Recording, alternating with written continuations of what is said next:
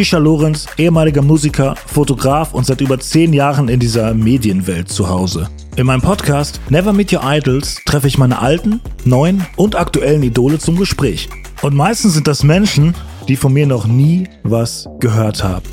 Wie ist das, wenn man jemanden trifft, den man schon sein ganzes Leben lang kennt, obwohl man ihm noch nie begegnet ist? In dieser Folge treffe ich Annette Louisanne. Sie ist Sängerin, seit über 20 Jahren im Geschäft und hat über 1,5 Millionen Platten verkauft. Und das Ganze mit einem Stil, der so weit ab vom gewohnten deutschen Pop entfernt ist, dass ich mich schon immer gefragt habe, wie geht das? Warum ist sie mein Idol? Ihre Debütsingle Das Spiel war damals auf all meinen Playlisten, beziehungsweise damals noch gebrannten CDs. Und das Intro dazu war das erste, was ich jemals versucht habe zu samplen. Und deshalb treffen wir uns einfach mal. Viel Spaß. Hallo, lieber Annette. Hallo, lieber Misha. Äh, ich freue mich sehr, dass du hier bist erstmal. Ich freue mich auch. Wir freuen uns ja immer aufeinander, oder? Wir freuen uns immer aufeinander. Wir, der Podcast heißt natürlich Never Meet Your Idols, aber wir kennen uns ja schon. Ja, Gott sei Dank. Wir haben äh, schon Videos und Fotos, ne? Videos, Fotos, äh, Konzerte. Und Partys zusammen. Und Partys gemacht. Das kann man, kann man genauso sagen. Also wilde Nächte in Berlin, mhm. auf jeden Fall. Habe oh, ich, ja. hab ich schon hinter uns. Und deswegen freue ich mich umso mehr, dass du dir die Zeit genommen hast, hier zu sein und das auch noch so kurz vor deinem Album-Release und allem drum und drang. Deswegen, Ja. ich freue mich. Ja, ich weiß, ich, das ist, ähm, es hat mir erstmal gefreut, dass du mich gefragt hast und dass das hier die erste Folge ist. Du bist mein Versuchskaninchen. das quasi. ist perfekt, ja, sehr gut. Ähm, ich, ich, Meine Mama wäre so stolz. ja, aber es ist aufregend, aber es ist eigentlich auch ganz schön, wieder so ein bisschen ins Rollen zu kommen. Ne? Ich habe jetzt einen großen, großen Koffer dabei und probe die nächsten Tage. Das ist wirklich sehr groß. Ich habe ihn getragen gerade. da passe ich auch theoretisch rein. Das so. stimmt. da passt du wirklich rein. Also ich kann ja mal so ein bisschen was, was erzählen, weil wir müssen die Leute ja auch mal abholen. Ja. Der Podcast heißt Never Meet Your Idols und meine Idee war so, dass ich Leute treffe, die an irgendeinem Punkt in meinem Leben mal ein, ein Teil von meinem Leben waren. Ja. Deswegen habe ich erstmal dich gefragt, weil dein, dein Song, mit dem du eigentlich bekannt geworden bist, das Spiel, ähm, das war lustigerweise, als ich früher gerappt habe. Es Ja. war so, es war so ein Song, den wir damals gesampelt haben. Also den haben wir A, erstmal sehr viel gehört und wir haben dieses, dieses Intro, ich glaube, was ist das, eine Zither oder sowas? Ja, es ist eine Mandoline. Eine Mandoline, das Mhm. haben wir tatsächlich gesampelt und daraus da so, so geübt, Beats zu bauen. Natürlich sehr mehr schlecht als recht, aber das war so, das war so einer der ersten Songs, wo wir mal so gesampelt haben. Ach, wie toll. Also- wie alt warst du da ungefähr? Ähm, ich glaube, da war ich so 13. Ja, ja, okay. Ich meine, ich war, als der rausgekommen ist, 26, also Ja. oder 27. Und das, äh, das fand ich halt so, das fand ich halt so schön, weil du hast letztens so ein Foto bei Instagram gepostet, so, so ein ganz alter Computer mit so Cubase oder Mhm. Fruity Loops oder was, was auch immer es ist. Und Ja, Und- ich, ich habe mit Cubase angefangen und mit dem PC natürlich, weil diese waren viel günstiger und für jedermann zu haben. Und da habe ich auch meine ersten Beats gebastelt, mehr schlecht als recht. Aber es hat wahnsinnig Spaß gemacht und ich würde es auch jedem empfehlen, das irgendwie äh, selbst in die Hand zu nehmen. Man lernt so viel. Ja, ich, und ich fand, ich fand dieses Foto, das war so, ich, wie, wie alt warst du auf dem Foto? Ja, also ich, ich glaube, es war irgendwie, ähm, müsste so 20 gewesen Okay. sein oder 19. Also es ist eher immer, ich sah, glaube ich, zwischen 16 und äh, 30 äh, sah ich Immer gleich immer aus. gleich aus. Ja. Ich musste mal einen Ausweis vorzeigen. Ich fand es einfach nur so lustig, weil das sah halt wirklich eins zu eins so aus, wie wie es bei uns aussah. Aber das fand ich halt so, so super witzig, dass es irgendwie so, irgendwie so, so eine gleiche Herkunft hat. So, wir hatten auch irgendwie so ein, so einen alten Windows-PC und alles selbst zusammengeschraubt und Wow. ich war halt 13, gar kein Geld. Wir haben uns irgendwie so, so einen Ja. Popschutz aus, wirklich aus einem Socken und einem Draht gebaut. Ja. So und dann Mikrofon bestellt und dann wussten wir gar nicht, dass man auch noch ein Mischpult braucht. Wir dachten, wir stecken das rein und dann geht das und dann nochmal drei Monate Geld gespart, bis man irgendwie überhaupt was machen kann. Ja. Und, und meine genauso auch- sieht dein Foto aus. Absolut, total. Ich meine, ich habe in einer kleinen Hutschachtel gewohnt, 20 Quadratmeter groß. Und ähm, das, äh, ich bin mit 17 von zu Hause ausgezogen und, und habe da wirklich zehn Jahre gelebt. Wo war Bis das? Annette Louisanne anfing eigentlich, ja. Ähm, das war in Eilbek in Hamburg. Und ich wirklich, also am Ende, wenn ich dann einen Koffer aufgemacht habe, war das ganze Wohnung voll. Und ähm, aber ich hatte so schöne Zeichen. Ich habe dort meine Mappe ähm, angefertigt. Ich habe mal Malerei studiert auch und habe echt schöne Erlebnisse gehabt. Und im Gegensatz zu früher, es kann sich noch daran erinnern, wie lange man gebraucht hat, um so einen Computer hochzufahren. Ja, ne? ja, klar. Und es gab überhaupt keine Tutorials. Heute kannst du bei Google einfach kurz mal, ja, schauen, wie irgendwas funktioniert und so. Und ich habe Nächte damit verbracht, irgendwelche, irgendwelche Sachen rauszufinden an diesem Computer, wie man irgendwas bedient und so. Irgendwelche Foren. äh, ja. Vor, äh, es war alles so diese, diese Vor-YouTube-Zeit. Man hatte irgendwelche Foren, irgendwer hat einen, wir, wir sind damals in so einen Music Store gegangen und so ein Typ hat uns das gezeigt und dann haben wir das so abgeschrieben und immer dieselben Werte, ein, was natürlich für jede Stimme Ja. anders ist, aber wussten wir nicht. Ja. Also es, es war, es war so eine, so eine geile, geile, aufregende Pre, also so Anfänge des Internets. Es war so eine geile Zeit irgendwie. Absolut, äh, es, es war vollkommen. Auch diese äh, illegalen Download-Seiten und so, ne? äh, wie ist es? Kazaa, Emule. Ja, und hattest du eine MySpace-Seite? Ich hatte natürlich eine MySpace-Seite. Ich hatte die nämlich nicht, glaube ich. Ah, krass. Das ist lustigerweise ein, äh, ein Thema, was ich mir aufgeschrieben habe, worüber ich mit dir sprechen wollte, weil das war so ein Zeitpunkt, wo auf einmal der Künstler, den man mag, gläserner wurde das erste Mal. Mhm. Weil man hatte auf einmal die Möglichkeit, wirklich mit jem jemandem zu schreiben Mhm. und nicht irgendwie, äh, früher war es halt so, du fandest einen Künstler gut und dann hast du den dreimal vielleicht im Radio zufällig gesehen und auf MTV das Video und Ja. auf einmal hatte man die Möglichkeit, den direkt zu kontaktieren und das war so, es war so mind-blowing, dass das, dass das geht. Ja, das stimmt.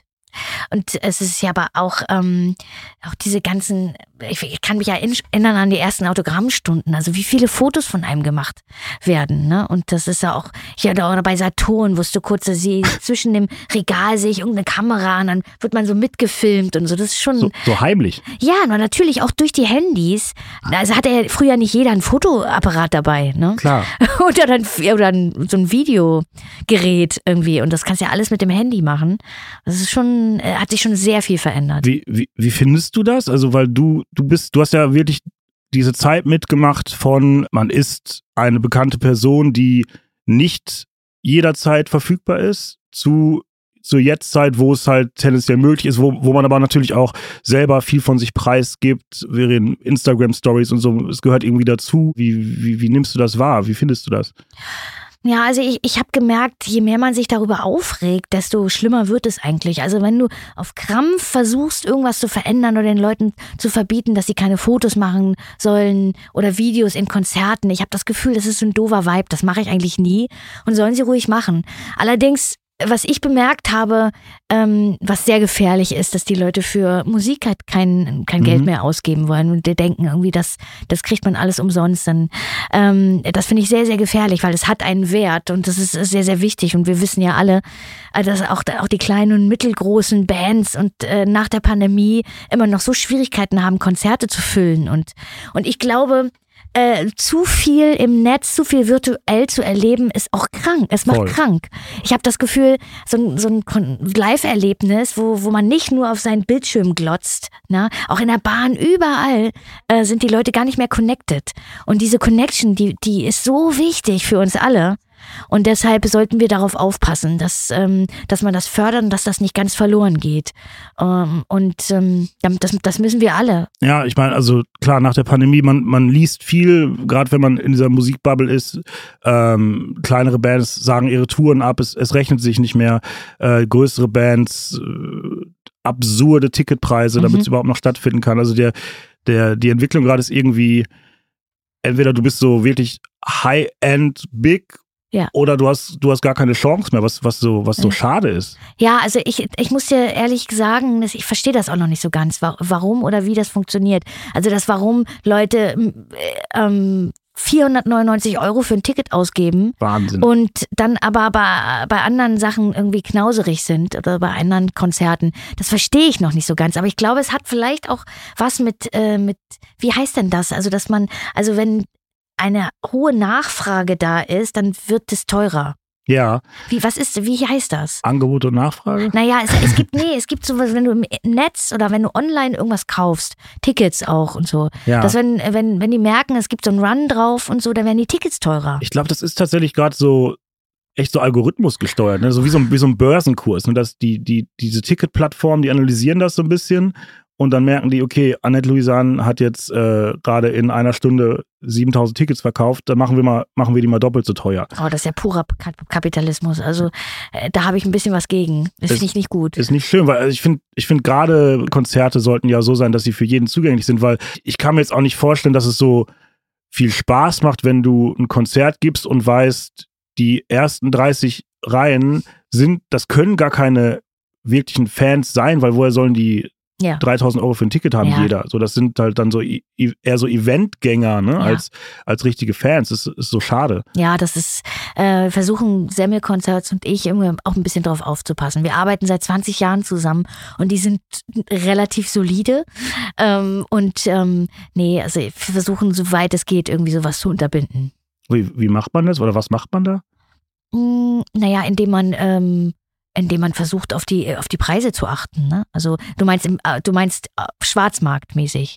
Genau, also wie, wie, wie reguliert man diese Preise oder wie setzt sich eine, ein, ein Preis zusammen und wie hält man den? Also Ich glaube, die Preise sind, die Tickets sind teurer geworden im Allgemeinen. Natürlich Inflation. Ne? Ja. Und, ähm, aber ähm, ich hoffe, bei mir geht es noch. Also Ja. es ist einfach, einfach nicht frech sein oder, oder auch unverschämt. Das, das geht natürlich nicht. Äh, Früher hatte ich immer eine Regel, dass ich nie auf äh, kopierten ähm, Albumcover unterschreibe. Also ich hatte früher wirklich ganz häufig, haben mir so gebrannte CDs unter die Nase Wirklich? gehalten. Ja, bei so Autogrammstunden. Und dann habe oh, ich das gesagt, würde ich mich nicht trauen. das tut mir leid, aber da unterschreibe ich nicht drauf. Und ähm, aber das ist auch schon, das, da gehören aber auch schon Balls zu, das zu machen. ja, das stimmt, aber die, ich habe das in deren Augen gesehen. Die hatten, die haben, hatten keine Ahnung, das war denen unangenehm natürlich, aber die hatten keine Ahnung, dass das irgendwie falsch ist. Gut, es war halt auch noch so alles neu. Ja, ich habe auch schon eine CD gebrannt, also das ist äh, hier und da ist es mir auch schon mal passiert, ja. Jeder, der behauptet, er hat noch keine CD gebrannt, ist entweder jetzt gerade erst geboren oder lügt, glaube ich. Also Ich glaube, die großen Plattenfirmen haben mittlerweile gar kein Interesse mehr daran, dass CDs verkauft werden, weil für die ähm, ist ja Streaming eigentlich ein Glücksfall. Ja? Ja. Für uns Künstler nicht, aber äh, für die Plattenfirmen schon, weil das ist so günstig in der Herstellung und ähm, ja, und es geht schnell und es macht kein, nicht viel Arbeit. Ja, und äh, so, ein- so ein Vinyl zu pressen oder so also eine Box anzufertigen, das ist ja richtig mit Aufwand und verbunden und so. Und das, ja, also für mich, die, die ich ja noch ähm, ein paar CDs verkaufe und Platten, ähm, wird es ganz interessant, wie es in der Zukunft so läuft. ich finde aber, also ja, ich kann es ich kann's komplett nachvollziehen. Ich habe ich hab nämlich drüber nachgedacht. Ich habe es, ich habe keinen CD-Spieler mehr. Also ich habe nichts zu Hause, was Ja. das abspielen kann. Ich habe einen Plattenspieler, Ja. weil es gerade wieder äh, kommt und es gibt einfach auch so, so Platten. Also das, Ja. das muss man, da braucht man dieses Kratzen oder so. Ja. Ne? Ich glaube, die meisten haben einen CD-Spieler noch im Auto, soweit ich weiß. Also das ist, glaube ich, noch die, das Medium, also da der Ort, wo das noch am meisten gehört wird. Aber ich, ich habe kein Auto, von daher. Ich habe auch nur einen Plattenspieler. Annette fährt nur Taxi. Das ist äh, tatsächlich auch wahr. Und ich habe auch mal gehört, dass es eigentlich noch viel günstiger ist, als äh, sich ein Auto anzulegen. Und ich will sowieso, ich bin, ich bin gerne frei und ich lasse mich gerne durch die Gegend fahren. Und ich fahre in meinem Kiez so viel Fahrrad und ich laufe super gerne und ich fahre, versuche nicht mehr so viel zu fliegen und fahre ganz viel Bahn und so. Das geht schon für mich. Hast du einen Führerschein? Nee. Okay. Nee, und das hat, damals hatte es so finanzielle Gründe. Dann war es zeitlich nicht möglich und jetzt kriege ich schon Schiss. So. Dass ich denke so, oh, Jetzt, ich weiß gar jetzt, nicht. jetzt brauche ich auch nicht mehr. Jetzt brauche ich auch nicht mehr. Nee. Jetzt, jetzt ist vorbei. ich hatte mir im Vorfeld so ein bisschen Gedanken gemacht, wie, wie dieser Podcast läuft. Und jetzt haben wir so viel gequatscht, dass mein, mein Opener quasi und, äh, Untergegangen, untergegangen ist. Und Ja, zwar, open nochmal, los, komm. Annette, schön, dass du da bist. Hi. Hi, Mischa, na? Annette, warum sollte man dich nicht treffen? Warum sollte man mich nicht treffen? Manchmal, also ja, Mensch, ja, weil ähm, die Illusionen manchmal auch total schön sind, ne? Oder eine Vorstellung von jemandem. Ähm, es kann sein, dass es vielleicht schöner ist, äh, mich nicht zu treffen, wenn man meine Musik sehr doll mag. Aber obwohl, das, ich weiß nicht, ob ich das jetzt zurücknehmen soll. Äh, Auf der Bühne vielleicht schon. Okay. Ich, kann- ich habe die Frage ist gar nicht einfach zu beantworten, weiß ich nicht. Das fand ich, fand ich halt so, so spannend an der Frage, weil Ja. für mich ist in der Position, wo ich bin, Fotograf, Musikvideos und früher selber Musiker, ich, ich bin ja oft in die Situation gekommen, dass man dann wirklich Leute trifft, die man schon lange kennt, beziehungsweise man hat die Illusion, sie zu kennen, weil sie einseitig ein, in dieser Beziehung einen begleiten. So war es zum Beispiel bei uns, so ich, ich kenne deine Musik halt seit, seit ich 13 bin. Ja. So. Und es gibt dann oft diesen Augenblick, oder hatte ich auch schon ein paar Mal, dass man denkt, so, okay, ich hätte mir die Illusion lieber aufrechterhalten, als jetzt so, ich, ich brauche die Person dahinter gar nicht unbedingt, mhm. um das irgendwie besser oder anders in meinem Leben ja. zu haben. So. Ja. Bei, uns, bei uns ist das jetzt mega cool, so wir, ja. wir, wir arbeiten viel zusammen, wir kennen uns. Aber es war auch schon ein Beispiel, wo ich dachte, das hätte ich gar nicht haben müssen. Ich mochte die Erinnerung lieber als hm. die Situation jetzt. Äh, geht mir auch so. Also ich bin ja, habe ja genau die gleichen Erfahrungen eigentlich wie du. Ja. Ähm, ich habe auch äh, Künstler getroffen, die ich toll finde. Und dann war ich ein bisschen enttäuscht, weil das nicht so abgeglichen ist. Und dann war ich manchmal sehr überrascht, weil er doch viel netter und viel klüger war, als ich dachte. Und ähm, manchmal hat er sich auch erfüllt, wie bei Udo Jürgens zum Beispiel. Ja. Das ist so, ein, so eine Begegnung gewesen, wo ich wirklich dachte, jetzt, ich weiß genau, warum der bis ins hohe Alter so erfolgreich war und so, so toll. Griechischer Wein war auf derselben Playlist wie äh, das Spiel. Spiel, auf jeden ist Fall. Das, ist das ein Evergreen oder Wahnsinn? Ein, ich habe den Song vor allem, der, der hat so viele Facetten, weil ich habe den letztens das erste Mal wieder so so richtig bewusst mal gehört und, und so gefühlt das letzte Mal bewusst mit, mit 13. Da, da hatte man natürlich noch gar nicht so ein kulturelles Know-how. Was, was, was sagt er uns da überhaupt? Und wenn man das jetzt aus, aus jetziger Sicht, was passiert gerade auf der Welt hört und so, das ist der, der, also ich hatte wirklich so Tränen in den Augen, weil der, der geht so tief irgendwie in so eine, in so eine Sehnsucht rein, in so, ein, in so eine Fremde, in, ja. es ist ganz toll, wenn man das jetzt einfach mal auf, auf die Jetzt-Situation, also der ist aktueller denn je, der Song. Ja, der wird wahrscheinlich immer aktuell bleiben und gerade in der jetzigen Klimakrise, wo es, wo so viele Menschen in der Zukunft noch ihr Zuhause verlassen müssen, einfach weil sie gezwungen ja. werden. Aber was ich weiß über den, das Lied, ist, dass ähm, es ja so, dass Udo Jürgens äh, meist komponiert hat und ähm, andere Leute, die Texte geschrieben haben. Wie ganz viele Texte hat Michael Kunze geschrieben, mhm. dieser große Musical-Textdichter. Und der, die Melodie lag zwei Jahre in der Schublade. Und äh, es kam und kam nicht die richtigen, kamen nicht die richtigen Worte oder die Idee. Und dann zwei Jahre hat das gedauert, bis Text und Musik zusammengekommen sind. Und das ist aber, aber Udo, das hat er mir erzählt, wusste, dass die die Melodie so, so gut ist, dass man auf den richtigen Text warten muss, damit es dann nochmal doller berührt. Und ich bin ja wirklich auch der Meinung, man darf die Musik äh, und man darf nichts über- oder unterschätzen. Beides zusammen macht ein Lied zum Evergreen und äh, wenn nur eines richtig gut ist, dann hält es meistens nicht so lange an. Also ich, ich finde es total schön, dass man sich früher auch noch diese Zeit genommen hat und sagt, okay, dieser Song, der ist gut und den, wir lassen den jetzt mal liegen.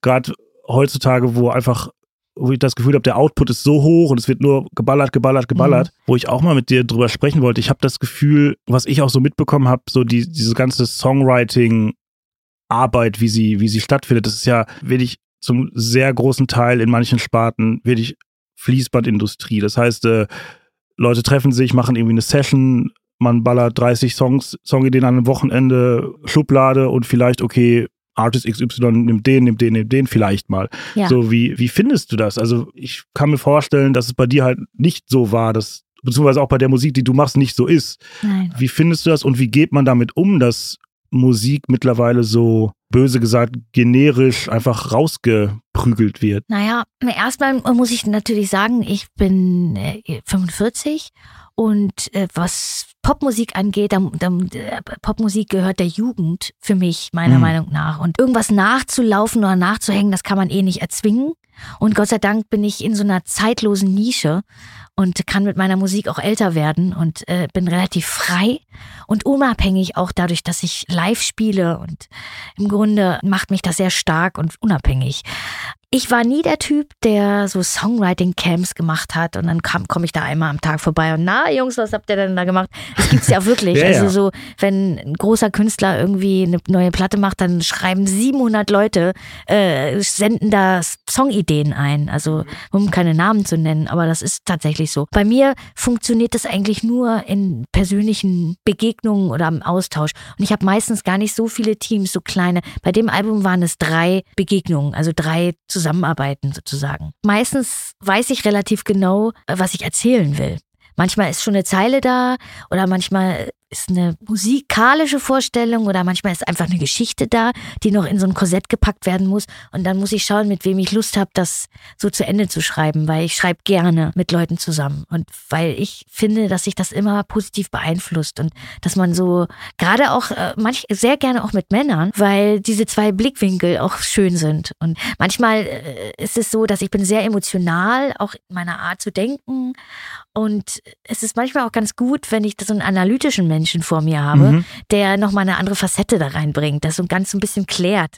Und das passt einfach gut zusammen. Aber ich muss sagen, dass auch das ist wahnsinnig gefährlich, was gerade passiert. Der Algorithmus zwingt uns alle dazu, uns immer mehr anzugleichen. Und das ist furchtbar, ja. das mache ich nicht. Ich habe gerade eigentlich gerade, mein neues Album ist so wenig Gebrauchsmusik und eigentlich so weit weg von Spotify. Das sind Intros, die lang sind. Und wenn so ein Song nicht sofort anfängt, hast du eigentlich nie eine Chance, in irgendeine Playliste reinzukommen.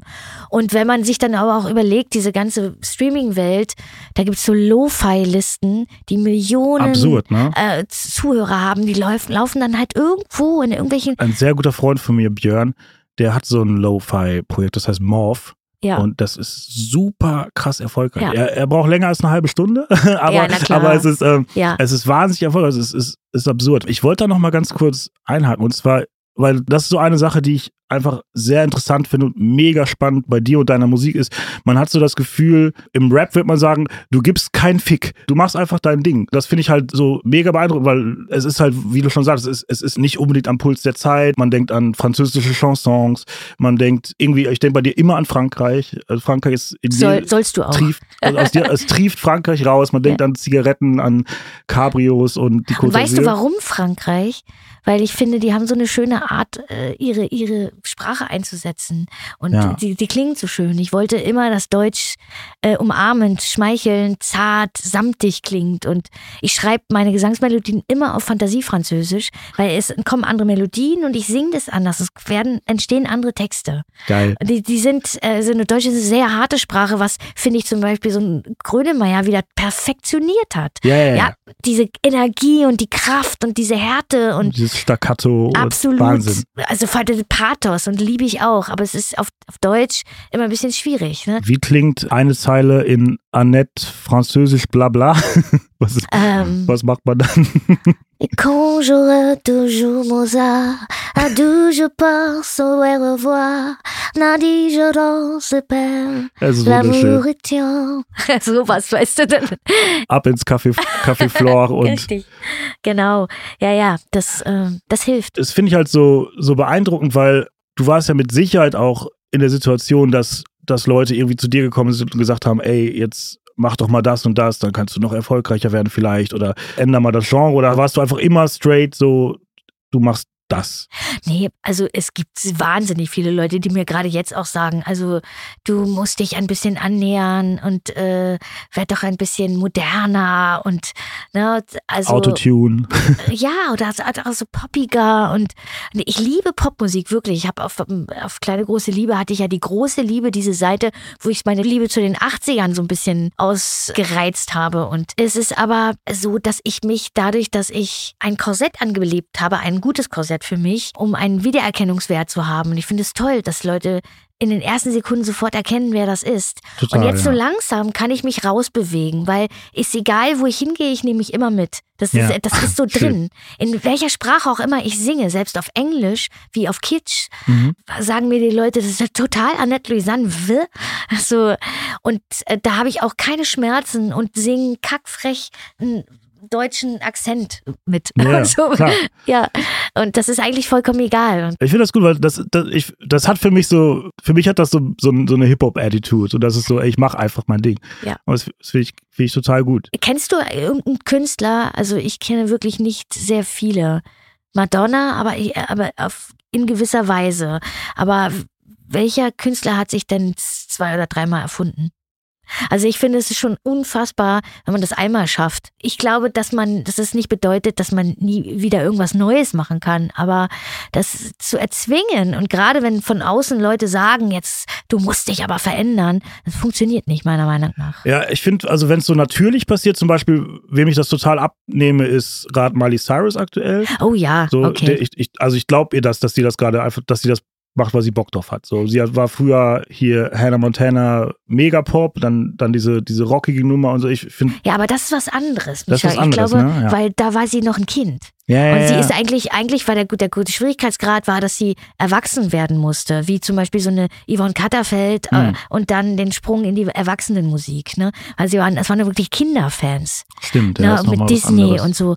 Und ich glaube aber wirklich im Erwachsenenalter nochmal sich neu zu erfinden, also das finde ich, ist bestimmt schon gelungen. Also vielleicht kommt jetzt, äh, gibt es wahrscheinlich doch mehr Beispiele, als man denkt, aber da muss man echt suchen. es kann auch halt sehr schnell so prätentiös wirken. So, okay, der, der wollte es nochmal wissen, wo dann die, die Eltern zu Hause sagen, ah, braucht der wieder Geld oder warum kommt eine neue Platte? So, ja, ne? ja. So, so kann es ja, kann's Ja. ja. schnell wirken.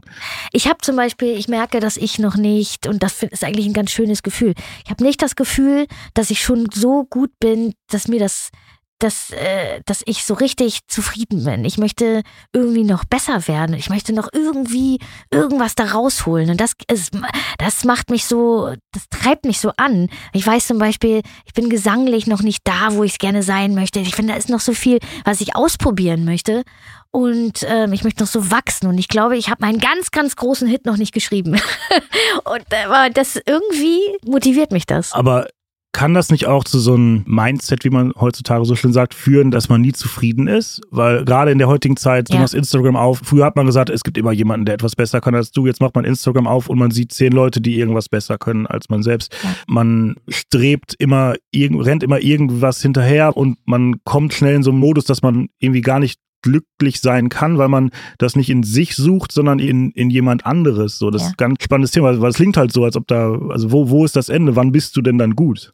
Also ich glaube, bei mir ist es eher ein nicht ankommen wollen. Mhm. Und das Ankommen irgendwo, das mag für andere Leute ein wunderschönes Gefühl auslösen. Für mich nicht. Ich muss, ich bin Reisende, war ich schon immer.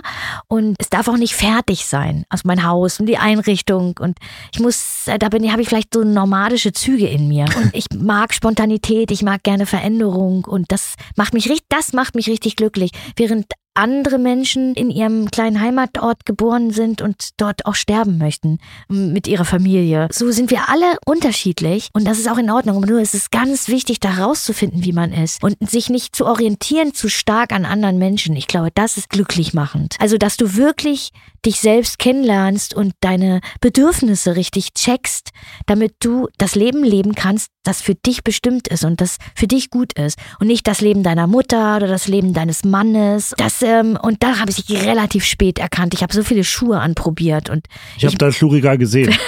it's, Ja. it's big. Und es war nur das Sichtbare. weißt du was? Die meisten Schuhe waren zu klein. Ich habe, das war so eine Erkenntnis, die ich jetzt irgendwie sehr, sehr kürzlich in einem Gespräch hatte. Äh, und das knüpft total da an, an das, was du gerade gesagt hast. Und zwar, wann war so ein Punkt, wo man gemerkt hat, dass man jetzt das erste Mal so erwachsen ist? Es war für mich so diese Erkenntnis, man ist für sein Glück halt selbstverantwortlich und man muss es in sich finden. Und man kann nicht immer darauf hoffen, dass irgendwas von außen kommt und dir dein Leben schön macht, sondern du, du ab einem gewissen Punkt, so, es, es läuft natürlich irgendwie eine erste Zeit lang so, wenn man, wenn man größer wird, man kommt in die Schule, man ist immer fremdbestimmt, Ja. man wird durchgeschliffen, man macht die, vielleicht eine Ausbildung, Studium, bla bla bla, hat die ersten Jobs, aber irgendwann kommt der Punkt, wo dieses Rollen, was von außen erzeugt wird, nicht mehr von außen erzeugt wird und du musst es selber machen. Und das war so eine große Erkenntnis, die ich jetzt mit 33 erst vor kurzem hatte, dass man halt nicht nach dem sogenannten Über-Ich leben soll, wie, welche Identität soll ich annehmen, wie soll ich sein, was, wann kommt das von außen, sondern man muss es in sich selber finden. Absolut. Ich habe früher immer dran geglaubt, dass man alles sein kann, was man sein möchte. Ja. Je älter ich werde, desto mehr merke ich, ja, schön und gut, aber das zu sein, was man wirklich ist, das ist noch viel wichtiger. ich finde, das ist halt in der heutigen Zeit und gerade in jüngeren Generationen, es ist so unfassbar schwer, wirklich zu sich selbst zu finden, weil Ja. man permanent berieselt wird mit Leuten, die irgendwie was noch krasseres machen und hier und da und Instagram und TikTok und es ist alles so ein Overflow, dass Ich merke irgendwie, dass etwas zumindest für mich, aber ich glaube für jeden Menschen ist äh, wichtig, ist es Freiheit. Auch innere Freiheit. Was ist Freiheit? Ja, auch die Freiheit, alles für sich so definieren zu können. Zum Beispiel Erfolg definiere ich heute anders. Erfolg ist für mich die Freiheit zu haben, das machen zu können, was mich glücklich macht. Die Musik machen zu können, die mich glücklich macht. Ich war früher sehr, auch ich, hab, ich hatte früher noch zu stark das Bedürfnis, gemocht zu werden. Und ich will mich jetzt selbst mögen und ich will das toll finden und hören und denken, oh, ist das geil. ich habe sehr, sehr, sehr stark noch nach äußeren äh, Anerkennung verlangt. Und je mehr und mehr das weggeht, desto glücklicher werde ich auch und zufriedener. Und äh, weniger Angst habe ich auch, jemandem nichts zu gefallen, Ablehnung und all das ist für mich aber alles, ich weiß auch, woher das kommt, aber ich glaube, das ist auch wichtig herauszufinden, woher das kommt. Ich bin halt ein, eigentlich im Grunde ein unerwünschtes Kind. Und wenn man so auf die Welt kommt, ja, dann sucht man immer Anerkennung erst, bis man das irgendwann durchbricht, im besten Fall seine Muster. Wie bist du es losgeworden? Und gib mir, gib mir einen Tipp. das, ist, das ist mein, meine große Aufgabe. Ich, ja. ich finde es so schrecklich, wenn ich weiß, jemand mag mich nicht, was total normal ist. Ich mag auch ganz viele Leute nicht, aber irgendwie so, wenn ich das, wenn ich das sehe und mhm. das, das triggert mich dann auch so, okay, er, er, er, ist mir entfolgt, er hat mich blockiert oder so, das macht mich, das macht ja. immer noch so. Das ist wie so ein Schlag in die Magengrube. Absolut, das ist für mich auch. Und vor allen Dingen, wie viel Zeit und Energie man darauf äh, verschwendet verschwendet, irgendwie diesen Menschen dann, gerade diesen Menschen mhm. dann zu kriegen und so. Und man vernachlässigt auch die Menschen, die einen mögen. Ja. Dadurch. Das ist ja, man fängt an, auch Fehler zu machen, weil man seine Umwelt gar nicht mehr so richtig wahrnimmt. Und wirklich, wenn man nur auf Fehler schaut und auch auf Menschen schaut, die eigentlich nicht gut für einen sind oder die einen nicht mögen, dann verliert man unheimlich viel Zeit und Energie. Ähm, wie habe ich es geschafft? Durch eine Krise. Mhm. Krisen sind immer auch was Gutes, wenn man in der Lage ist, das irgendwie da auch wieder rauszukommen. Ja, und sich da durchkämpft und dann das auch richtig reflektiert und nicht bitter wird. Das ist die große Gefahr, dass man durch Krisen irgendwann so bitter und hart wird. Aber wenn man das nicht wird, dann kann es eine Riesenchance sein, nochmal zu wachsen. Also wenn ich zu satt bin und zu zufrieden und auch zu stetig glücklich, also der stetige Glückszustand, der ist eigentlich nicht erstrebenswert, glaube ich nicht. Es muss Täler und, und Berge geben. Es gibt immer Licht und Schatten und das ist, es gehört zum Leben dazu. Und man muss sich da so durchatmen und, und wissen, irgendwie, es wird wieder hell. Das, äh, das ist so. Und jetzt, jetzt nutze ich diese Zeit mal, um mal zu reflektieren. Man nutzt die Zeit zum Reflektieren nicht, wenn alles super ist. Eigentlich sollte man das machen, wenn es einem gerade gut geht. Ja. Sich mal die, diese Energie nehmen und, und sich da mal zu reflektieren. So, ja weil sonst ist man halt schon in der Krise, im, im Loch. So, ne? Absolut. Ne? Und auch das Reflektieren und dieses Selbstkritische. Ich bin auch sehr selbstkritisch. Ich habe mich zerpflückt früher oder habe zum Teil heute noch. Das ist so ein schmaler Grad auch. Man sagt ja auch, dass es ist wichtig für einen Künstler, selbstkritisch zu sein oder aber auch selbstbewusst zu sein. Ja, wer, wo soll man denn da lang gehen? Es ist mein und ja, natürlich. Aber ich glaube, also wenn man es schafft, so sagte mir ein Mensch, den ich sehr schätze, eine Art Coach, dass du wirklich dich mit allen Schatten, mit allen Schwächen und Stärken annimmst, so wie du bist. Und da nicht, das nicht ständig hinterfragst und dich nicht ständig immer in die Pfanne haust und so. Das bedeutet nicht, dass man hochnäsig durch die Gegend läuft. Mhm. Aber das bedeutet wirklich, dass man sich nicht ständig so fertig macht.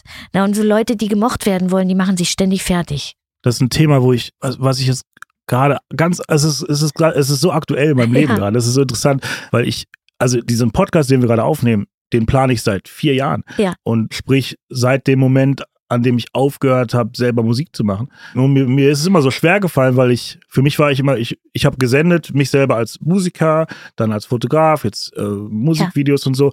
Und ich habe gedacht, so, okay, äh, A, was, was gibt mir das Recht, jetzt so etwas zu machen wie ein Podcast? wer, wer bin ich schon? Und B, ist auch das Umfeld, in dem ich mich natürlich befinde, zwangsweise, dadurch, dadurch dass man halt ja. Musiker kennt, die auf sehr hohem Level agieren und Menschen. Und du übrigens auch, du bist ja auch Künstler auf hohem Level. Du machst das übrigens sehr gut. Nein, du bist ein unglaublich guter Host. Also finde ich, da, hat, da hatte ich schon Profis, die schlechter waren. Wirklich. Dankeschön. Äh, jetzt hast du mich aus der, aus Ja, entschuldige. Nein, jetzt hast du mich aus der Fassung gebracht. Nein, ja. äh, aber wie, wieso, also, A, warum habe ich das Recht, das zu machen? Wer bin ich schon? Und B, auch so, so eine ganz krasse Angst zu scheitern, weil man halt denkt, man, wenn man in so einem Umfeld ist, wo Leute das immer auf so einem Level machen, dann muss man da ja mindestens auch sein, damit, damit man sich nicht lächerlich macht und so. Das ist so, so ein ganz großes Thema, wo ja. so eine Angst Angst zu scheitern, weil, weil Ja. alles so perfekt um einen herum ist. Äh, ich weiß, also meine, eigentlich meine, eine sehr, sehr, sehr gute Freundin, eine gnadenlos talentierte äh, Künstlerin und äh, Sängerin auch, die nie etwas veröffentlicht hat, weil sie diesen Zwang zur Perfektion hat, weil sie immer Angst hat, das ist noch nicht gut genug und die ist so gut, also die hätte schon vor zehn Jahren etwas veröffentlichen können und die st- steht sich da selbst im Weg und deshalb glaube ich, also so- ich versuche das gerade äh, mit meiner Tochter äh, umzusetzen, weil ich merke auch anfänglich, dass sie manchmal sich Dinge nicht traut, weil sie Angst hat zu scheitern. Und das ist so wichtig, dass man keine Angst hat, Fehler zu machen. Irgendwas läuft da schief, dass wir solche schreckliche Angst haben, Fehler zu machen, dass auch Kinder, wie ich glaube, ich bin wirklich noch so erzogen worden, dass man immer auf die Fehler schaut und Ich auch. es, also es ist nicht, äh, das ist nicht gesund und weil aus Fehlern sind die großartigsten Sachen ne, äh, entstanden, nämlich du musst Fehler machen, um dann irgendwann was richtig zu machen. Das gehört dazu. an, an dem Punkt bin ich jetzt gerade auch. Also Licht zum Beispiel, ne? Die Glühbirne. Ohne die tausend. ohne die tausend, ja, die, die war nicht sofort da beim ersten Mal.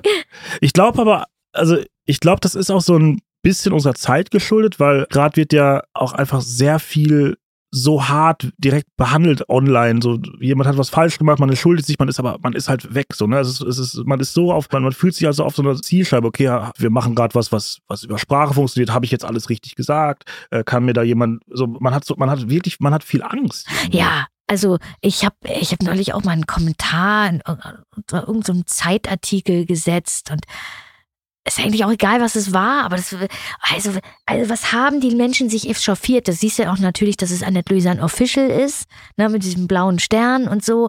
Du meine Güte, haben da sofort so viele Hater und haben, also diese Verachtung, dieses Verächtliche, dieses Zynische, das ist, äh, es ist wirklich furchtbar, das ist teuflisch. ich glaube, das ist halt auch ein Punkt, der dazu führt, dass, dass Leute Angst haben, sich irgendwie irgendwas, also ist auch, Ja. auch ein Teil davon. Deswegen ist es, es ist echt schwer. Ich kann jetzt nur sagen, also ich habe jetzt einfach so, ich habe gesagt, Anfang, Anfang des Jahres so die großen Neujahrsvorsätze. Ich mache jetzt einfach einen Termin und, Ja. den, und, und wenn dieser Podcast nicht rauskommt, dann ist es okay, dann hatten wir zumindest ein tolles Gespräch. Ja. Äh, weißt du, was ich meine? Ja. Was soll passieren? So? Und, das ist, Und ich weiß auch, äh, ich weiß jetzt auch, warum du dieses Bedürfnis hast, äh, so einen Podcast zu machen, weil du sprichst sehr gut. Also du, du- du hast äh, eine gute Art mit Menschen zu reden, du bist sehr empathisch und äh, ja, das ist aber, das ist so äh, unheimlich wichtig. Und du hast super viel Erfahrung, hast du so viele Leute schon kennengelernt und also ich finde es gerade total sinnvoll. Dann, äh, das ist die Bestätigung, auf die ich seit fünf Jahren gewartet habe. Oh Mann. Ich habe noch so ein paar Fragen, die jetzt wieder ein bisschen zurückgehen, aber die ich, die ich so spannend finde. Das haben dich wahrscheinlich schon viele gefragt, aber ich weiß einfach nicht, wie kommst du auf diese Art Musik zu machen? So, du bist äh, kleine Stadt geboren, ehemals DDR. Wie kommt man zu französischen Chansons, um, zum Café Flore? Wie kommt man dahin? Wie, wie, wie ist das? Mhm. Ähm, also meine Liebe zu Frankreich, die, die war irgendwie schon immer da. Das liegt vielleicht an den französischen Filmen, die im ostdeutschen Fernsehen zugänglicher waren, da häufiger liefen.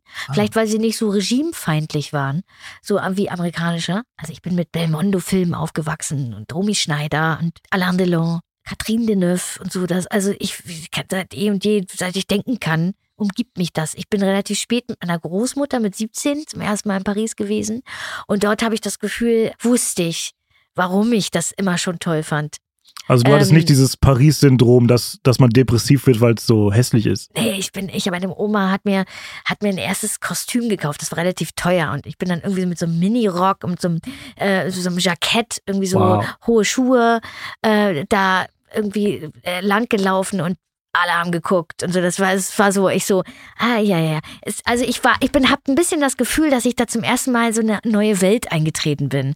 Und die haben geflirtet und ich habe geflirtet. Ich war auf einmal jemand, ich war, ich war eine andere Annette als äh, in Hamburg ähm, auf dem Schulhof. Und Ja. das war so inspirierend für mich, dass ich diesen Traum, den habe ich heute noch. Ich habe immer noch das Gefühl, wenn ich nach Paris fahre und mich da in einen Café setze, dass dieses Gefühl von damals, dieses, oh, das, so, so habe ich es mir immer vorgestellt.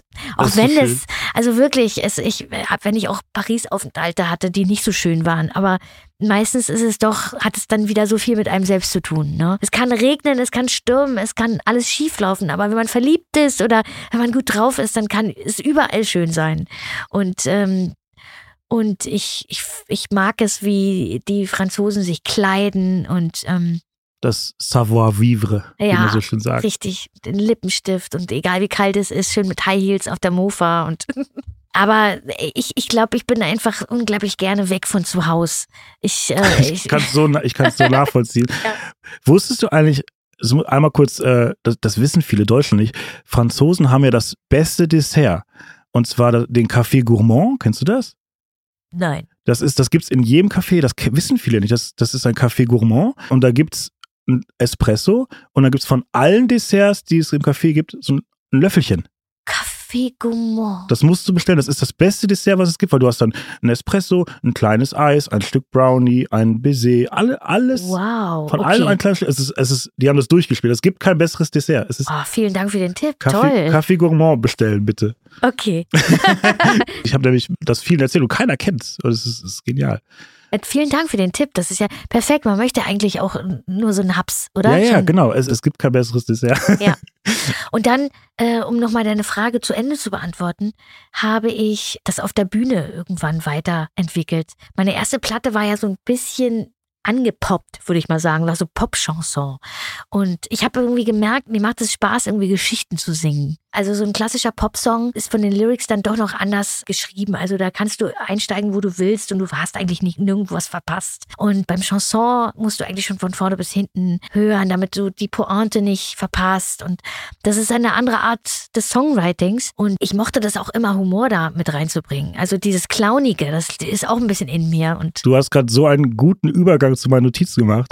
Es ist, es ist, also es ist so, so rund. Ich wollte zwei Sachen nämlich noch sagen. Und zwar, was ich bei deinen Songs so wunderschön finde, ist, man hat immer das Gefühl, man läuft durch eine Straße und man schnappt so Wortfetzen auf. Das finde ich so mega, mega inspirierend. So man, man, man hört irgendwie den Späti-Verkäufer, der sagt das und die sagen das. Gerade in den neueren Songs. Das hat sowas, du läufst durch die Stadt und du, überall hört man was. Und das Ja. ist der Song. Und das ist so aus dem Leben gegriffen und auch so unübliche Lyrics für Popmusik. Das, Ja. das erzählt dadurch so viel, weil es so, weil es so nahbar ist und auch, dass du dann irgendwie Namen nennst und so, das macht alles so super greifbar. ja. Und das ist halt unbequem, also so Ja. so fürs Radio zum Beispiel. So, das ist halt, ähm, aber das ist äh, dennoch anscheinend gibt es dann Bedürfnis nach, nach, nach dieser Musik und und dann habe ich auch das Gefühl, dass seit den 70ern, also seit Knef, gibt es auch ein riesiges Loch Mhm. Ja, also es war eine richtig, richtige Kultur. Also es gab ja also mit Marlene Dietrich, Friedrich Holländer und eine Chanson-Tradition.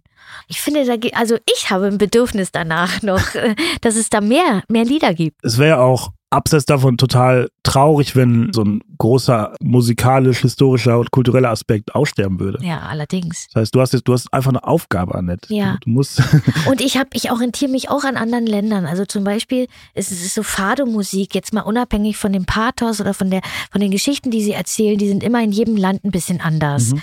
Ist das eigentlich im Grunde auch sowas wie Fado oder Flamenco-Geschichten? So, das ist irgendwie, es ist alles verwandt miteinander. Und ich kann das, also auf meinen Platten kann ich mich da auch bedienen. Also ich, ähm, eigentlich im Grunde ist das sowas wie Weltmusik. Ich habe Tango, Bossas.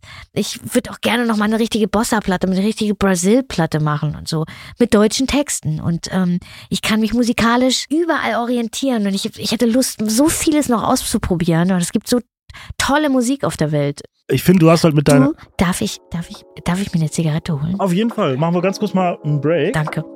Kurz Zigarettenpause.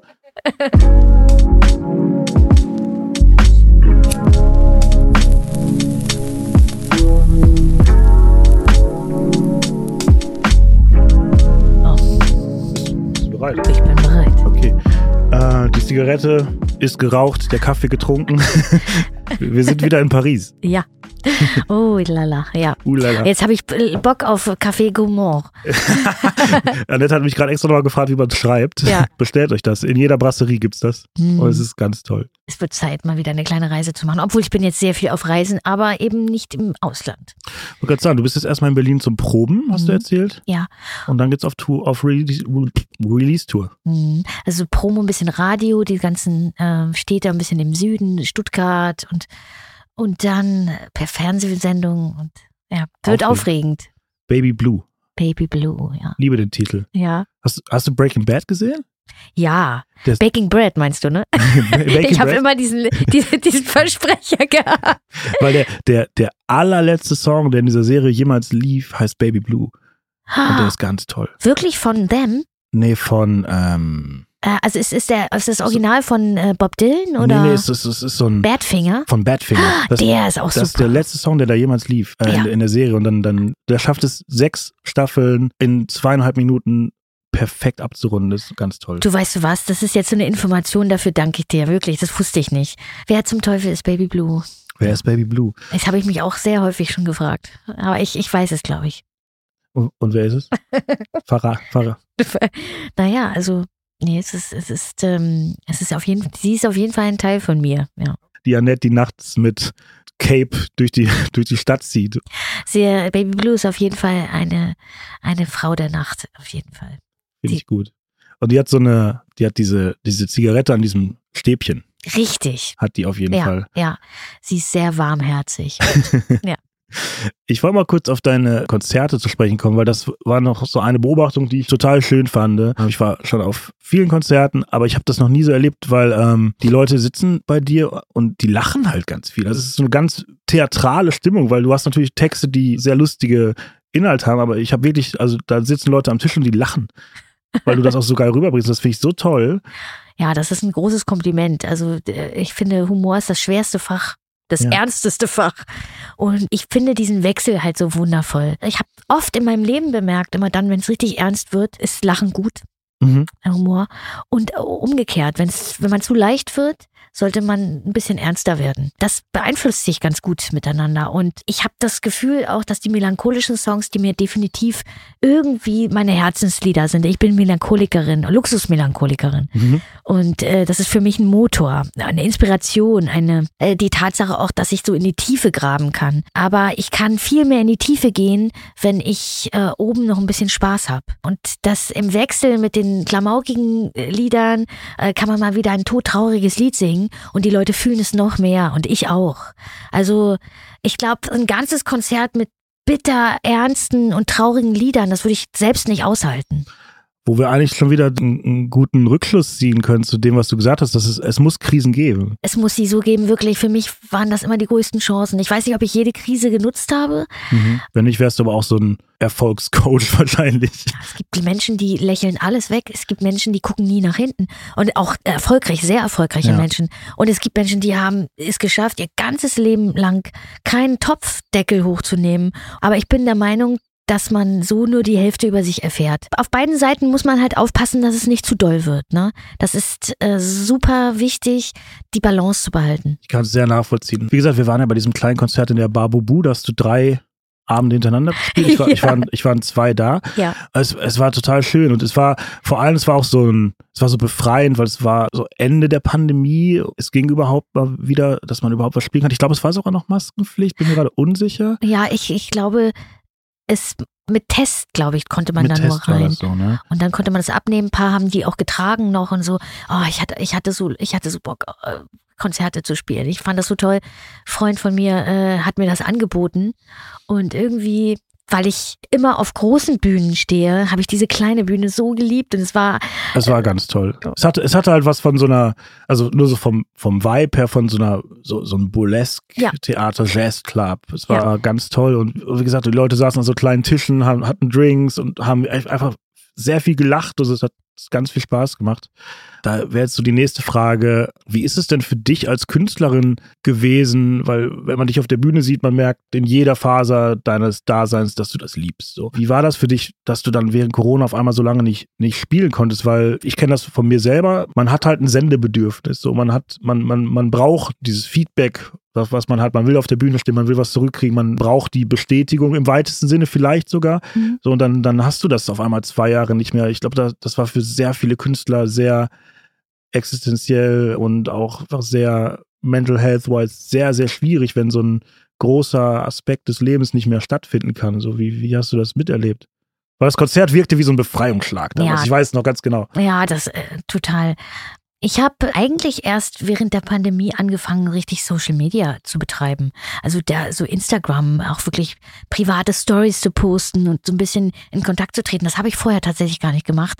Heute muss ich ein bisschen aufpassen, dass ich nicht zu sehr mache. Ich merke auch schon ganz schön so, oh, oh, Annette, halt dich mal zurück. Also du musst, jetzt nicht immer wissen, wo du bist. und aber da ähm, jede deiner Emotionen irgendwie wahrnehmen. Obwohl ich finde das so, so schön an Instagram zum Beispiel, dass ich das, was ich sehe, meistens sind das gar nicht so Bilder von mir, sondern äh, die Dinge, die ich sehe, wenn ich reise oder unterwegs bin, mit Musik zu unterlegen. Und dass das einfach so eine andere Stimmung übertragen wird. Das finde ich eigentlich total spannend an Instagram, für mich persönlich. Wie habe ich es empfunden? Ich, äh, ich, ich, für mich war diese Zeit hart. Ich habe ein kleines Kind und bei mir ist privat sehr viel passiert und dadurch, dass ich Reisende bin, war das schon ganz schön hart, irgendwie das auszuhalten. Und ich wollte gerade auf Tour gehen, dann ist es eine Woche, bevor das alles losging, abgesagt oder verschoben worden, zweimal verschoben hm. worden. Zwei Jahre später konnten wir erst spielen und dann hatte ich Gott sei Dank aber noch Kitsch, das Coveralbum. Da hat mich meine Plattenfirma unterstützt bei dieser Idee. Da konnte ich ein bisschen arbeiten. Das, ist stimmt, anderen, das, das haben wir während ja. Corona Höchstzeit gedreht. Ne? Ja. ja. Stimmt, wir haben uns auch so nur so von Weitem so gewunken. Ne? Das war so, ja, ja, stimmt. Das war, es ist alles absurd. Aber ich konnte tatsächlich während der Pandemie noch ein paar Fernsehauftritte spielen, weil das Kitsch-Album, das war irgendwie überraschend erfolgreich. Mhm. Aber es war irgendwie wie so ein Aperol Spritz äh, am späten Nachmittag auf dem Balkon. So war das Album. So hat es so so hört sich das an, dass man so die alten Lieder von früher noch mal ein bisschen neu aufgelegt und so einer Leichtigkeit äh, so eine heile Welt geschaffen. Keine Termine und leicht einsitzen. Richtig, so. Assoziiere ich damit. Ja, total und ach, das der Videodreh hat mega Spaß gemacht. Wir haben vier Kurzvideos gedreht, die sahen alle geil aus und da haben wir uns ja kennengelernt. Stimmt, das war das erste Mal, dass ja. wir uns gesehen haben. Ja, aber auch das also was verrückt ist, als Künstler macht man sich ja schon Gedanken, was ist, wenn der Erfolg ausbleibt. Hm. Was machst du dann? Wie gehst du damit um? Du wirst doch damit fertig, oder? Ähm, so diese Selbstgespräche, die man führt. Und am Anfang meiner Karriere habe ich immer gesagt, ich will nicht vom Erfolg abhängig sein.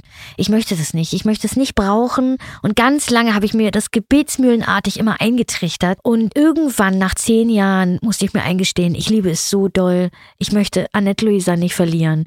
Sie ist, sie ist sie ist ein Teil meines Herzens, meiner Identität und es liegt mir sehr, sehr viel an, an, an dem und ich bin darauf sehr stolz. Ich muss eher nur ein bisschen auf die private Annie aufpassen, dass, dass sie nicht immer nur Annette Louisanne ist, sondern dass da genügend Platz ist und der nicht so verkrüppelt. Das waren auch Probleme, die ich auch vor der Geburt meiner Tochter hatte, dass ich wirklich nur gearbeitet habe. Am Dienstagabend habe ich Freunde eingeladen, dann wurden die Jalousien zugezogen und dann haben wir eine Lambada-Party gemacht. So, also es war wirklich ein Kinderleben. Äh, so ein, so ein freies Kinderleben. Nicht Kinderleben, aber du weißt, ich was weiß, ich meine. Dieses kindliche, hey, ach komm, wir, wir, wir machen, was wir wollen. So dem. Es, es, es ist ja also und, auch und, so aufregend. Also ich meine, wie auch gerade, gerade stelle ich mir vor, in dem Alter so von 0 auf 100 groß zu werden, mit basically eine Single, die dir den Weg geöffnet hat, so auch damit umzugehen, so jung. Ne? Also ich kann mir das vorstellen, dass man dann erstmal in so einem in so einem High bleib, auch bleiben will, ne? Und äh, gar nicht die sogenannte Krise irgendwie sich damit auseinandersetzen will, die irgendwann kommt. Ich kann mir vorstellen, dass dann irgendwann dieses, ich nenne es immer mein Klassenfahrtstief. Wenn man nach einer Klassenfahrt auf einmal zu Hause ist, allein im Zimmer, die Mutter schreit, bring den Müll raus, und du denkst so, Alter, ich habe gerade so krasse Sachen erlebt, so und jetzt. Richtig. So ist es genau so. Klassenfahrtstief. Habe ich auch noch nie gehört, aber es ist, es ist vollkommen korrekt. Nach Natur habe ich das Gefühl, mein Leben ist nicht in Ordnung. Ich, äh, ich weiß ich aber heute, dass es so ist und ich versuche mal sanft zu landen. Ich bin viele Jahre immer weggefahren, ähm, über vier Wochen, also richtig weite Reisen nach Costa Rica. Und dann saß ich da in der ersten Woche an einem Traumstrand und habe gar nichts gefühlt. Mhm. Nichts. Einfach Leere. Nichts. Bis es klicker, klacker, die Matrix wird durchbrochen, wieder Gefühle kamen. Ich kann es mir so, so krass vorstellen. Ja. Ich habe es also im kleinen Rahmen selbst erlebt mit, mit unserer Tour damals und, und halt das Klassenfahrtstief so. Ja. Und ich, ich weiß genau, dann, ich saß nach meiner, als das erste Mal in den USA war, das war im Rahmen von der Uni, saß ich danach, war ich wieder zu Hause, habe noch zu Hause gewohnt und ich saß in meinem Zimmer, war das erste Mal alleine nach drei Wochen und ich habe einfach geheult. Ja. Aber ich, so, ich war todesunglücklich. Ja, glaube ich dir. Glaube ich dir. Das ist, also es ist schon eine ganz schön verrückte Welt. Also die Bühne ist ein wunderschöner Ort, aber es ist auch ein gefährlicher Ort. Muss man gut auf sich aufpassen. Jedes Gefühl verdreifacht sich und verfünffacht sich und danach in ein normales Leben einzusteigen und das so kleine Dinge wertzuschätzen oder zu fühlen, ist total schwer. Aber nochmal zurück auf, auf die Pandemie zu sprechen zu kommen, was ich zum ersten Mal hatte in der ganzen Zeit, ist, dass nicht der Erfolg ein Problem darstellt, sondern tatsächlich die Tatsache, dass Live-Konzerte gar nicht mehr möglich sind, weil die ganze Welt sich verändert. Das war beängstigend. Und ich habe mich wirklich gefragt, was, also ich hätte niemals angezweifelt, ja, dass klar. sowas gar nicht, dass sowas passiert, also dass sowas möglich ist oder nee, das ist falsch ausgedrückt. Also ich hätte nie gedacht, dass sowas passiert, wir alle nicht und es ist immer noch heute voller Fragezeichen, wie wird es weitergehen und was passiert. Also wir sind, glaube ich, alle offener so für für ganz vieles. Wir können uns mehr vorstellen als vorher. Die Welt ist wirklich durcheinander geschüttelt und also es sind halt so, so Säulen weggebrochen, die man nie angezweifelt hätte. So, es war immer klar, dass es Konzerte gibt. Es war immer klar, dass man sein Haus verlassen darf, wenn man jetzt keinen Hund hat oder einkaufen muss. So, also, es ist so, also das, das war so neu und groß und, und auch beängstigend. Also ich, allein die erste Zeit, so gehe geh ich jetzt überhaupt raus? Äh, ich muss meine eigene Türklinke desinfizieren. so, weißt du, was ich weiß? Jetzt heute lachen wir wieder. Heute lacht man darüber, aber man, man, man war so, ne? so schlimm. Also ich war, ich war am Anfang auch so. Ich, ich gebe auch zu, dass ich auch einen Hamsterkauf gemacht habe. Einen. Also so kurz, ich habe so corny und so, so ähm, also Nudeln waren nicht mehr da, aber ich wirklich so Nutella-Gläser, also so alles so, es ist, es ist absurd. Aber so einen ah, musste ich auch machen. So ein paar Dosen habe ich auch in den Keller gestellt. Geil. aber dann nachher bin ich recht schnell äh, entspannter gewesen. Ich habe versucht, das so ein bisschen wegzuschieben. Und ich hatte auch nicht so viel Zeit, wie gesagt, wegen Emilou, so ein zweijähriges Kind zu bespaßen. Das ist auch wahnsinnig anstrengend gewesen. Also, und auch für sie, für die Kinder tut es mir wirklich leid. Für die ganz Kleinen noch nicht mal so sehr wie für die Schulabgänger. Ich glaube, das, das wird auf Dauer ganz viel mit der Entwicklung machen, dass man jetzt so zwei Jahre, sei es jetzt in der Grundschule, diesen Kontakt zu anderen nicht hatte, was ja eigentlich so einfach dich sozialisiert. Ich kenne Leute, die studieren, die waren noch nie in der Uni.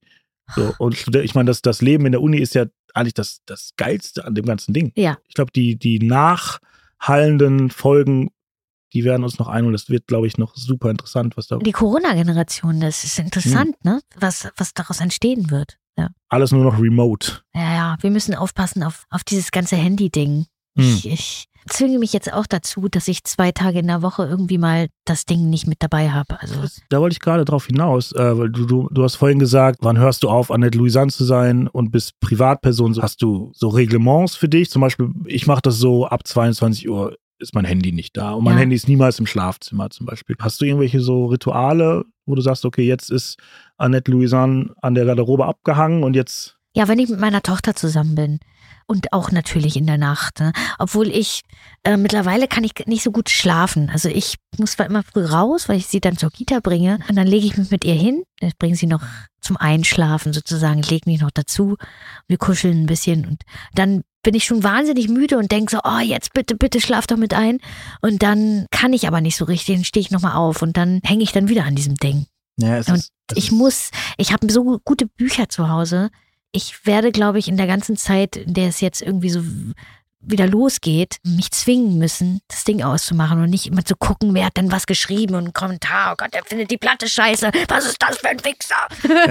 Ja, so diese ganzen Abläufe so. Und ich werde äh, das ausmachen und wie am Anfang habe ich Lord of Rings ge gelesen. Liebe das Buch. Ja, ich auch. Und jetzt habe ich wirklich bei das Spiel 2004, als es alles losging, da habe ich nur zwei Stunden in der Nacht geschlafen, weil ich so aufgeregt war. Und ich habe äh, die drei Teile und äh, äh, komplett durchgelesen. Das war meine Nachtlektüre und das hat Lieb's. mich gut da rausgebracht. So. Lustig, dass du sagst, das will ich mal, also meine absolute Lieblingsfilme. Ich glaube, und Bücher auch. Aber ich glaube, ich habe keinen Film in meinem Leben so oft gesehen wie Herr der Ringe. Äh, ich auch.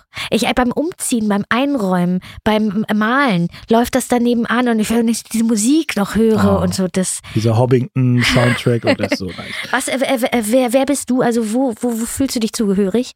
Zu den Elben? Ich bin ein äh, ähm, Hobbit-Elb. Ich finde, also ich bin ja jetzt wird's jetzt Waldläufer, jetzt, oder? Ne, jetzt wird's nerdig. Also ich, ich, ich spiele ja sehr viel Computerspiele. Ja.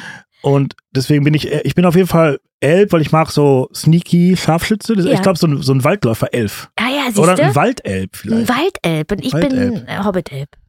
Was ist ein Hobbit-Elb? Also, also so ein, ein ganz kleiner, kleiner Elb, ja. ganz, ganz kleiner mit haarigen Füßen. ja, so ein kleiner, eine, eine, ein kleiner Elb, eine kleine Elbe Ja. Ähm, eine haarige Füße vielleicht nicht, aber äh, vielleicht ein, ja, so ein bisschen, so ein bisschen gemütlicher sozusagen. Finde ich gut. Aber spitze Ohren. Ja, un unbedingt. Es ist, es, ist, einfach, es ist eine wunderschöne Welt. Ich liebe auch die Harry Potter Welt. Ich muss sagen, das ist, du nicht? Nee? Ja, Ich doch. bin, ich bin ein Riesenfan und ich, ich, ich habe und es ist, es ist jetzt gestern, dass dieses unfassbare Playstation-Spiel rausgekommen, wo man dann wirklich, du wirst eingeschult in Hogwarts und lebst dann in Hogwarts. nee, wirklich? Harry Potter Legacy heißt, äh, Hogwarts Legacy. Und das wartet zu Hause auf mich und ich freue mich ganz doll auf später, weil das werde ich das, heute- das werde ich heute durchsuchten. Oh mein Gott, echt. Ich bin, Ich- äh, ich habe gestern schon gesagt, ich bin tatsächlich Hufflepuff. Oh, wirklich, ne? Nee, ich bin Ravenclaw. Nee, warte mal, was war Ravenclaw? War das das Kreative? Oder war Hufflepuff das Kreative? Äh, äh, Das Ah, war doch der, der. Geist, weißt du, die, die, die, die, Frau, die, die Ja, ja, ja, ja. Nee, ich glaube, ich bin auch Ravenclaw, stimmt. Ja, siehst du? Stimmt, stimmt, stimmt, du hast Ja. recht. Also, weißt du was, ey, wenn ich sowas hätte, ich, ich, Also ist nicht gut für mich. Mal hol dir das bitte nicht. Und ich bin, ich bin auch wahnsinnig, ich habe super viel Siedler gespielt und so. Geil. Die Siedler, das, das Brettspiel oder das Computerspiel? Das Computerspiel. Das passt aber auch zu dem alten Rechner, den du damals hattest. Ja. Da, da war immer, kam mit dem, mit dem Monitor kam Siedler Oh, dabei. das ist so schlimm. Ich habe das wirklich auch so weggesuchtet irgendwie so. Ich, ich muss mich dazu zwingen, äh, mehr zu lesen. Das ist gut. Ich habe, ähm, das haben dir wahrscheinlich jetzt mittlerweile schon viele empfohlen. Hast du das mitbekommen, dass das Buch von Rick Rubin rausgekommen ist? Nein. Äh, Hm. Er hat das Buch geschrieben, das heißt The Act of Creativity und es ist einfach nur sein, sein, weil er sagt ja von sich selbst, er hat überhaupt keine Ahnung von Musik, hat, weiß gar nicht, wie man irgendwas bedient, sondern er hat einfach nur einen guten Geschmack und vertraut seinem Impuls. Und darum geht es in dem Buch. Er gibt so Tipps und Geil. erzählt über seine Arbeit. Das ist ganz, ganz, Ja. ganz toll. Ich glaube, äh, hast du schon mal was von diesen drei Säulen gehört? Also, äh, also diese drei sozusagen Anteile, aus denen man so zusammengesetzt ist. Und das gibt einmal die, äh, das Ästhetische, das Emotionale und das spirituelle Geistige Mhm. sozusagen. Und als Künstler kann man ja auch sagen, wie ist man so zusammengesetzt? Denn es gibt so ganz dolle Ästheten, so ein bisschen Emotionalität dabei und ganz wenig Spiritualität. Also kenne ich auch einige, die so wirklich nur darauf achten, dass alles immer so schick ist und äh, cool und so weiter. Form over Function. Dann gibt es sehr emotionale Künstler und das sind dann meistens so die Liebeslieder und ne, so, so Emo. Und ich glaube, die höchste Ebene für ein Lied zum Beispiel ist das, das Spirituelle. Das Mhm. sind meistens auch die, die Lieder, die über Jahrhunderte weitergetragen werden, von Mund zu Mund. Und, und ich finde zum Beispiel so eine, so eine Joni Mitchell, die hat für mich persönlich genau die richtige Zusammensetzung aus Ästhetik, Emotionalität und Spiritualität. Im besten Falle, also will ich auch, dass das Spirituelle bei mir nach hinten raus immer größer wird und das Ästhetische eigentlich einen kleinen schönen Anteil hat, aber ein nicht so viel, weil ich glaube, wenn man sich nur auf die Ästhetik konzentriert, das, das ist nicht von Dauer. Es ist halt. Weißt du, was ich Ich meine? weiß genau, was Ja. du meinst. Es, es, also es, es kann halt sehr schnell dann in so eine, auch, glaube ich, in eine Oberfläche Ja. abdriften, die halt einfach keinen Tiefgang hat. Ja. Und letztendlich ist der, wenn man etwas machen möchte oder sagen wir mal was, was hinterlassen möchte auch, dann, dann brauchst du halt einen Tiefgang. Es, es gibt ja so Leute, denen ist es total wichtig, was sie für ein Publikum haben. Ja.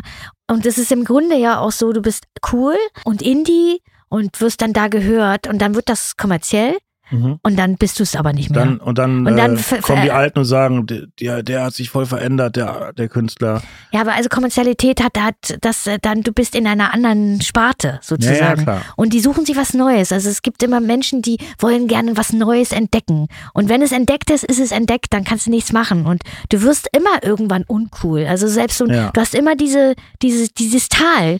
Und dann irgendwann wirst du halt ein, pff, eine Ikone oder so im besten Fall. Ne? Und wie, wie geht man, jetzt könnte man ja behaupten, oder jetzt könnte man ja überlegen, okay, mit der Musikrichtung, die du machst, die ja eh gar nicht in diesem Pop stattfindet, warst du gar nicht unbedingt in der Situation, dass dein Publikum solche Reaktionen oder so hat. Weil, Na doch schon. Also ich glaube, das erste Album Bohem, das weiß ich noch damals, das ist so eine kurze Zeit, als das so äh, groß geworden ist, lief das auch in den coolen Bars in Berlin und Mhm. so. Und waren auch so auf der ersten Tour irgendwie so auch so Leute, für die war das dann aber wahrscheinlich, da haben sie sich umgeguckt und so, hey, hier sitzt ja fast jeder, weißt du, so. Das okay. sind so, und dann war das dann vielleicht nichts für sie. Und ich hatte bestimmt auch, ich hatte auch so uncoole Phasen, weißt du, ist, ich, ich sehe das, ich kann das gar nicht so gut beschreiben, aber mir ist das alles heute überhaupt nicht mehr wichtig.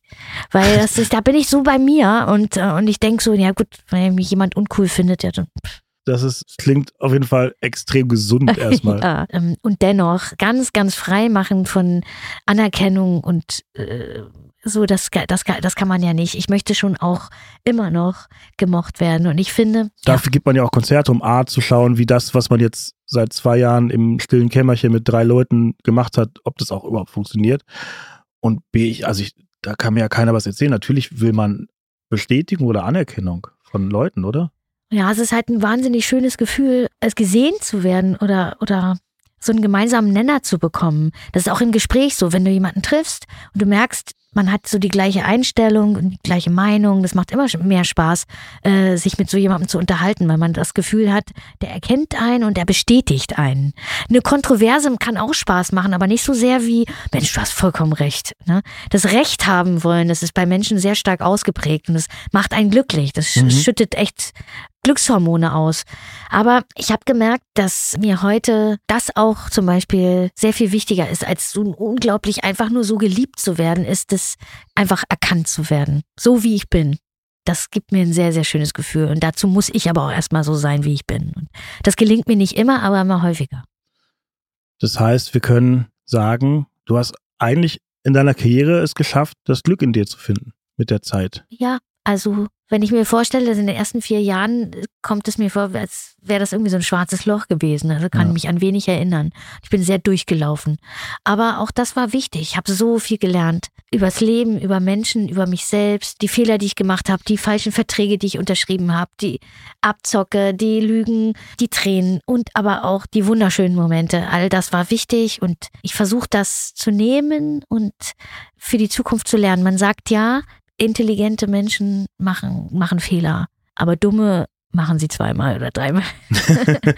Nein, ich versuche wirklich aus meinen Fehlern zu lernen. Das Wort zum Abschied. Ja. Ich habe noch so eine Mini-Sache, die ich vorbereitet habe. Man kann bei Google seine Suchanfragen ja vervollständigen lassen. Und ich habe jetzt fünf Fragen, die mir von Google vorgeschlagen wurden. Ja. Was hat Annette Louisanne gesungen? Ähm, ich will doch nur spielen. okay. Die zweite Frage: Was macht eigentlich Annette Louisanne? was, was machst du eigentlich? ja, sie lebt in Hamburg. Ähm, sie hat ein Kind bekommen. Sie macht immer noch Musik. Das ist übrigens auch eine Frage, die ich häufig gestellt bekomme. Machst du eigentlich immer noch Musik? Tja. Ja. Das ist eine sehr interessante Frage. Ja, ich mache noch Musik. Zum Beispiel Baby Blue, was bald rauskommt. Richtig. Zehntes Studioalbum. Zehntes Studioalbum. Was will Annette Louisanne eigentlich spielen? Ist das wirklich, das ist dein Ernst, ne? Das ist mein Ernst, das ist Google-Fragen. Und gleich kommt der Oberkracher, aber mach erstmal die. Was will Annette eigentlich, Annette Louisanne eigentlich spielen? Am liebsten das neue Harry Potter. Eigentlich ja, das wäre so schön, das jetzt im Hotelzimmer zu haben. Ich liebe Bridge. Also die Kartenspiele liebe ich. Ach komm, ich bin jetzt bin ich unkreativ. Ich weiß nicht, was ich dazu sagen soll. Ich will an mir selbst rumspielen, natürlich auch sehr gerne. Ja, das äh, bin ich auch eine große, große Freundin davon. Und ansonsten finde ich, sollte man im Leben sehr viel spielen. Man sollte es nie verlernen zu spielen. Spielen macht so viel Spaß. Finde ich gut. Jetzt kommt die letzte Frage und das ist, es gibt, es gibt so ein Rabbit Hole auf Google, so eine große Verschwörungstheorie. Ach ich Gott, ja, ich weiß. Ja. bist du die Tochter von Angela Merkel? Ah, du meinst äh, ähm, Merkels Brut. Bist, ja, oh, das, es gibt einen Hashtag auch. Es, es gibt, es ist, es ist, es ist ein richtiges Ding im Internet. Ich habe gerade mal einmal kurz googelt, so 1000 Reddit-Beiträge. Was ist jetzt los? Ja, ja, ich weiß. Ich weiß auch nicht, ich werde jetzt bald bei 3 nach 9 äh, ähm, wieder in der Talkshow sein. Da war ich nämlich 2011 das letzte Mal. Und da ist die, das Ding entstanden. Und weil aus einem Beitrag, den sie vor meinem Talk Blog irgendwie geschnitten haben aus einem Foto von meiner Mutter, wo sie ganz typisch für Ostdeutschland hatten die immer diese Mireille Mathieu-Schnitte. Ja. Und, und, meine Mutter guckte so ein bisschen traurig und hatte so, also es ist, es ist ein ganz kleines bisschen Ähnlichkeit mit Ange der jungen Angela.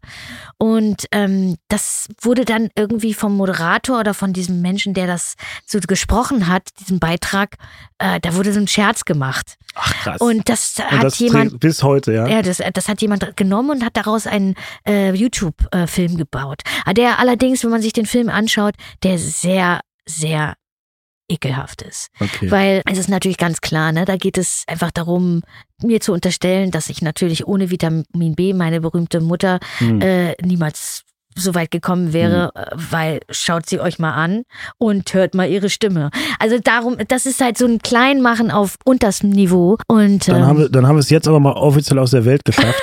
Sehr gut, ja. Ich kriege jeden Tag zwei bis drei äh, Nachrichten. Wirklich? Deswegen. Ich habe das vorher noch nie gehört. Ich habe so laut gelacht, als ich das gesehen habe. Also meine Mutter wird sogar darauf angesprochen. Aber da kannst du mal sehen, wie wenig die Leute behutsam sind, sich ihre Informationen zu holen. Ne? Die äh, haben überhaupt keine Ahnung. Die glauben alles, also nicht alle, aber es gibt, äh, es gibt so viele Menschen, die hinterfragen Informationen nicht. Gruß an alle Hobby-Virologen. Ja. Annette, ich glaube, das war's. Ich habe noch eine letzte Frage, ja. mit dem ich meinen Podcast immer abrunde. Wen soll ich deiner Meinung nach mal treffen?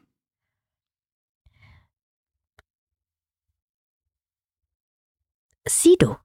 Sido? Ja den finde, den würde ich an deiner Stelle treffen wollen. Also ich finde ihn interessant. Ich würde, ich kenne ihn nicht persönlich. Ich finde ihn auch aufgrund äh, seiner langen Karriere interessant, weil guck mal, wenn man Tupac oder also, also Leute, äh, die die nur zwei, drei große Alben gemacht haben. Also alt zu werden, auch im Rap, im Hip-Hop, ist gar nicht so einfach. Das ist super schwer. Das ist wirklich super schwer. Eminem natürlich, aber es ist einfach äh, Einfacher gesagt als getan. Aber, und dazu muss man sagen, dass Sido das Milliardenklassen besser macht als Eminem. Ja. Finde ich. Eminem, Find ich Eminem ist irgendwie unangenehm alt gerade. Ja, das, äh, ja, ja, und er ist manchmal auch so ein bisschen bockig, ne? Ja, so, ich weiß noch, wie seine, seine irgendeine Performance, wo er irgendwie, ich weiß, ich kann ich es jetzt nicht mehr so genau, aber ich habe einen Fernsehauftritt gesehen, den ich irgendwie nicht, nicht mochte. Ansonsten, Sido finde ich sehr interessant, auch gerade Paul, seine neueste Platte, mhm. finde ich sehr rührend. Okay, dann äh, Ed Sido, komm, komm ran da. Vielen lieben Dank, Annette, dass du äh, bereit warst und Bock hattest auf die erste Folge. Es hat mir sehr viel Spaß gemacht. Danke, viel Glück für alle weiteren. Dankeschön. Baby Blue, alle kaufen.